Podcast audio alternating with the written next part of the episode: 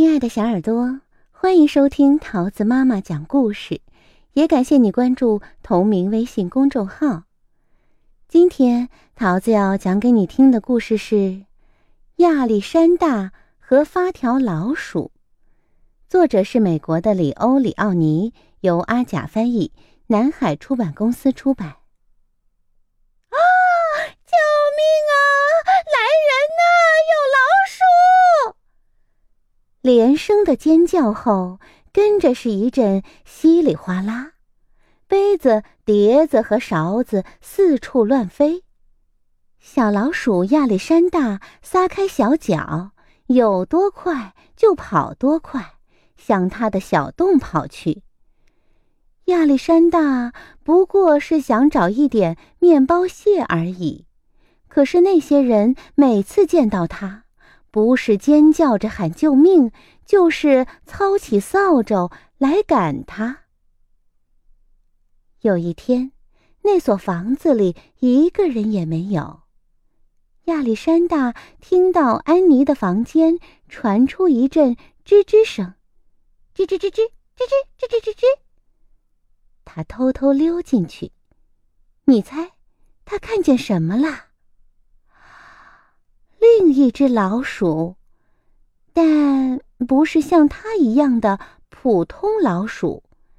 它没有脚，该长脚的地方只有两个小轮子，背上还插着一把钥匙。哦，你是谁啊？亚历山大问。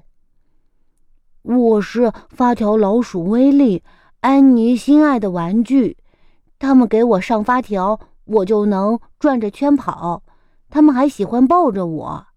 夜里，我睡在一个软软的白色枕头上，挨在布娃娃和羊毛泰迪熊中间，人人都爱我。哦，他们对我可不怎么样。亚历山大伤心地说。可是他很高兴找到了一个朋友。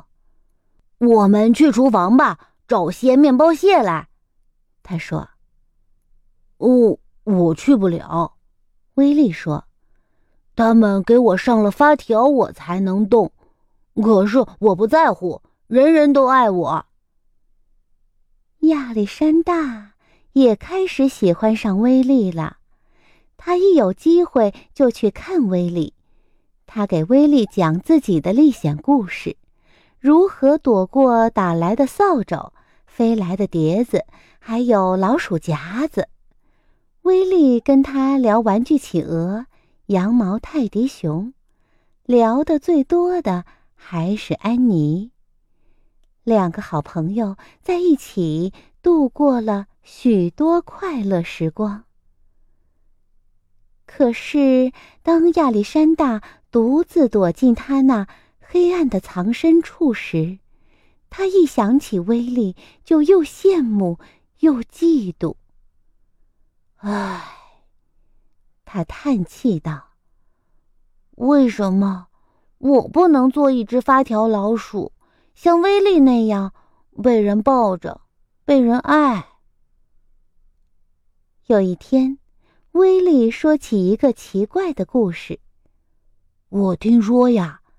他神秘兮兮的低声说：“在花园里，就在鹅卵石小路的尽头，靠近黑莓丛的地方，住着一只魔法蜥蜴。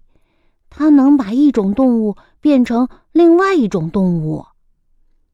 那就是说，亚历山大说，它能把我变成像你一样的发条老鼠。那天下午。”亚历山大跑进花园里，一直跑到那条小路的尽头。吱吱吱吱吱吱吱吱，蜥蜴，蜥蜴！他低声喊。突然，一只大蜥蜴站在他面前，全身上下像鲜花和蝴蝶般五彩缤纷。你，你是不是？真的能把我变成一只发条老鼠？亚历山大用颤抖的声音问道。月圆之夜，蜥蜴说：“带一颗紫色的鹅卵石给我。”一天接着一天，亚历山大在花园里寻找紫色的鹅卵石。他怎么也找不到。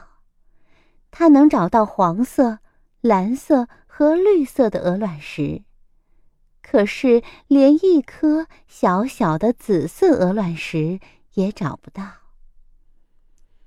最后，他又累又饿，只好跑回那所房子。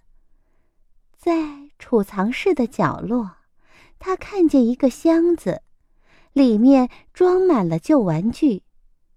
在那儿，就在积木和破旧的布娃娃中间，还有威力。啊，这是怎么回事？亚历山大惊讶的问。威力告诉他一个伤心的故事。原来，安妮过生日了，在生日晚会上，每个人都带来了一件礼物。第二天，威利叹气道：“唉，有许多旧玩具。”就被丢弃到这个箱子里，我们统统都要被扔掉。亚历山大几乎要哭出来了，可怜的威利，可怜的威利，他想。可就在这时，一样东西突然出现在他眼前。这怎么可能？是的，就是它，一颗小小的。紫色鹅卵石。他紧紧地抱着那颗珍贵的鹅卵石，兴冲冲地跑到花园里。